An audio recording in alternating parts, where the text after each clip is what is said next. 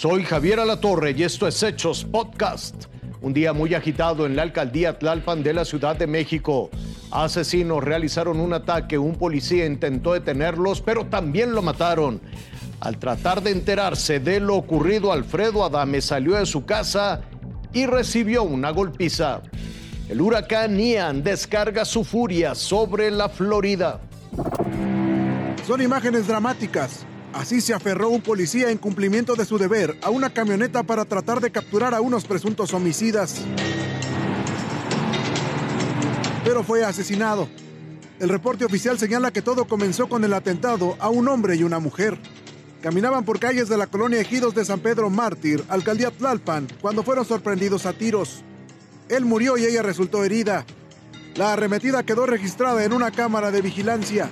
Derivado de lo anterior, fueron alertados los servicios de emergencia y la policía, quienes se trasladaron a la zona. Testigos de lo ocurrido relataron que el presunto autor material cambió de vehículo para escapar. Abordó una camioneta color vino en la que lo esperaba otro cómplice. Los policías ubicaron el automotor y trataron de detenerlo, pero los delincuentes lanzaron el auto contra los uniformados. El patrullero se colgó de la parte frontal izquierda hasta que desde el interior de la camioneta le dispararon en dos ocasiones privándolo de la vida. Uno de los presuntos involucrados fue detenido. A unos metros del lugar del atentado vive el actor Alfredo Adame, quien salió a curiosear. Aunque algunas versiones dicen que pretendió grabar en la escena del crimen, él aclaró que se acercó a los familiares de las víctimas para ofrecer ayuda. Sin embargo, los deudos reaccionaron de forma agresiva. Cuando estoy en la puerta de mi casa, llega un cuate en un coche con una mujer herida, con un balazo en el hombro, y dice, mataron a mi hermano y, a mi mujer, los quisieron matar. Fue un ataque directo y artero. El cuate llegó y se acercó muy, muy cerca de mí, y entonces de repente me acerqué y le dije, oye, este, ¿qué te pasó? ¿Te puedo ayudar en algo? Veo que viene tu señora, este, ya que venían a hacer la... Le dije, ¿te puedo ayudar en algo? Y de repente el cuate agarra y me dice, este, tú lárgate de aquí, hijo de la chingada. Oye, ¿qué te pasa, Carol? Dije, pinche chismoso, ¿qué haces aquí? Chinga tu madre. Tras el intercambio de palabras, se originó una riña entre el actor y los familiares. Las lesiones del actor producto de la pelea se viralizaron de inmediato, al igual que las imágenes de sus agresores, quienes ya rinden declaración ministerial ante la Fiscalía Capitalina. El huracán Ian golpeó Florida en las primeras horas de la tarde de este miércoles. Y lo hizo sin ningún miramiento con vientos sostenidos cercanos a los 250 kilómetros por hora. Capaces de hacer temblar a cualquier gigante, inclusive al puente Sunshine Skyway, ubicado a 130 metros del nivel del mar. Bastaron minutos para que la fuerza de los ventarrones arrancara los árboles desde su raíz. Para que derribara líneas eléctricas y provocara cortos circuitos en plena vía pública. También dentro de las casas.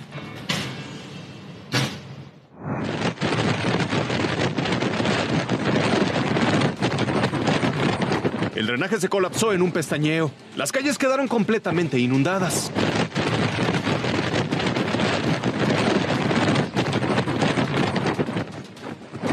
En algunos lugares el nivel superó un metro de altura.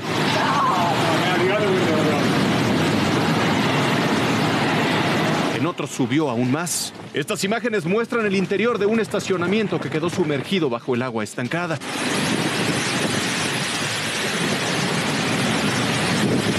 Cuestión de minutos, los vehículos que antes tenían las llantas en el pavimento comenzaron a flotar.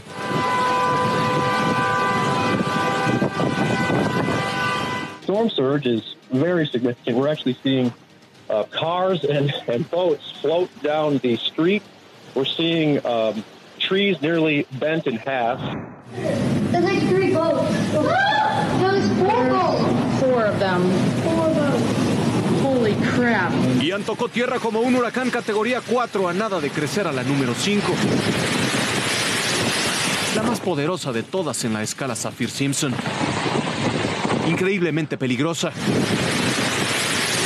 Así la catalogó el gobernador de Florida. 155 mile an hour winds are incredibly dangerous.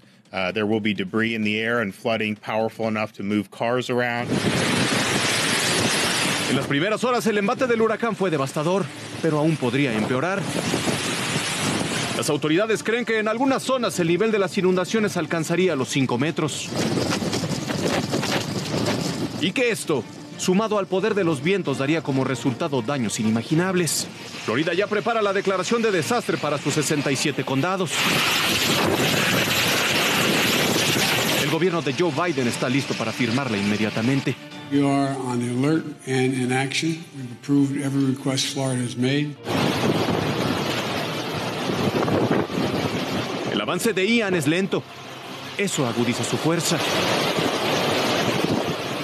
El pronóstico no es nada alentador. La costa este de los Estados Unidos podría estar frente a una de las peores tormentas en su historia. Hasta aquí las noticias, lo invitamos a seguir pendiente de los hechos.